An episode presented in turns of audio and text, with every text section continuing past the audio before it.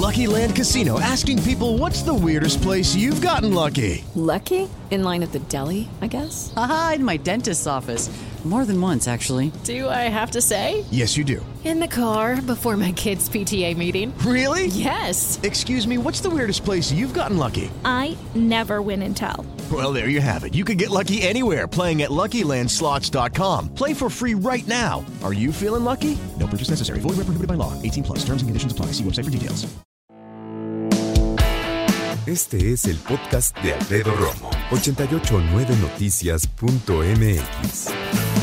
Quiero preguntarte, ¿eres de esas personas que obviamente hoy, con la conciencia que existe de procurar no tirar comida, porque puede nutrir a alguien más. Puede que dones la comida que a lo mejor ya no te sirve mucho, como lo hacen muchos restaurantes. Te lo digo porque hay personas que procuran sacarle literal hasta la última gota a la fruta. Y está bien, yo adoro la fruta.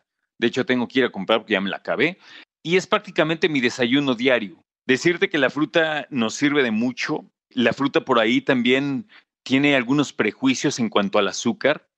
Hay personas que dicen, no, la fruta se convierte en azúcar, adiós, no la quiero volver a ver. No, depende cómo, a qué hora, cómo la comas, ¿no? Cada cuándo, en fin, visita y consulta a tu médico, pero lo que te quiero platicar es acerca de cuando nos vemos incluso a veces hasta mm, exagerados. Y cuando vemos que un plátano se está echando a perder, dices, ah, pues para mi licuado, mira, agarro este cacho, ¿no?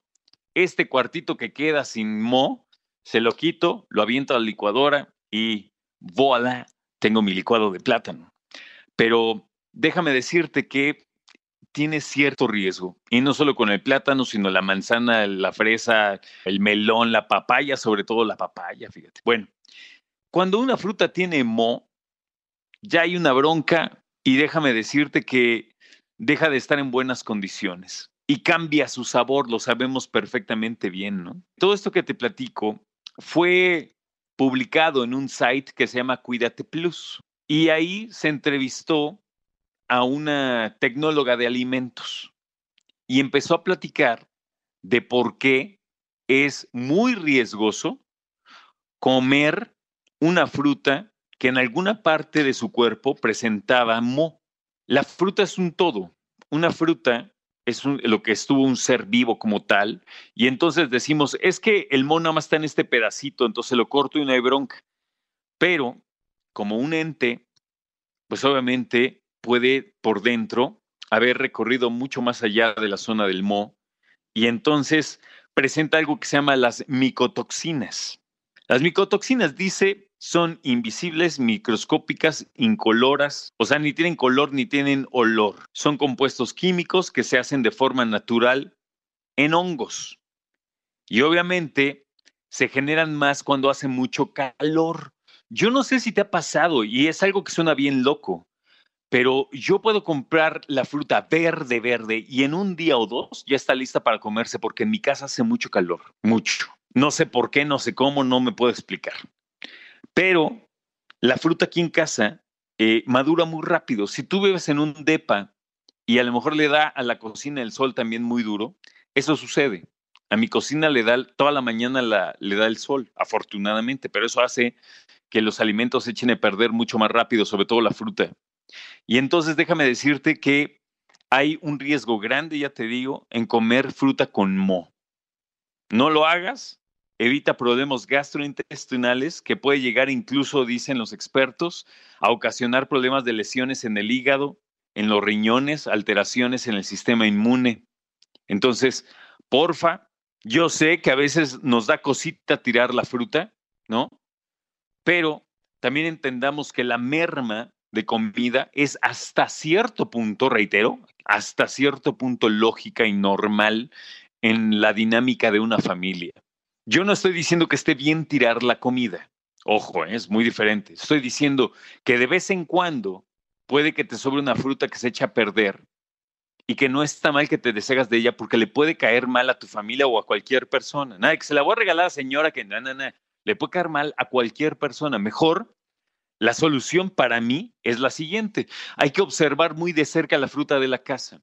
Y claro que sabemos cuando está madurando y cuando está madurando rápido. Simplemente la piel de una manzana se ve diferente, las pecas de un plátano, ¿no? La consistencia de una guayaba. Lo sabemos. Cuando veas que está bajando precisamente la calidad de la fruta, es cuando tú dices, a ver, hoy vamos a desayunar cóctel de fruta, ¿no? ¿A quién se le antoja tantita fruta? Y la repartes entre la familia. Es importante que sepas que la fruta echada a perder, que puede tener incluso moho, puede ser muy peligrosa. Por favor, tómalo en cuenta. Reitero, no estoy invitando a nadie que tire la fruta, no estoy diciendo tenemos que eh, tener muy cercana la fruta, eh, revisarla continuamente y sacarla adelante, ya te digo, en un coctelito, en uh, yogurt, ¿no? Con poquita granola, puedes partirla y comerla así de manera fresca en el patio, en el balcón. ¿Sabes cuál es una manera muy buena de sacar adelante la fruta que está madurando muy rápido? Agüita. Agüita de papaya, de melón, ¿eh? de guayaba. Delicioso. Hay otra cosa que hacer. Esa la hago yo. A ver si te gusta. Parto la fruta y la congelo. Ahorita son los últimos días de los mangos, por ejemplo.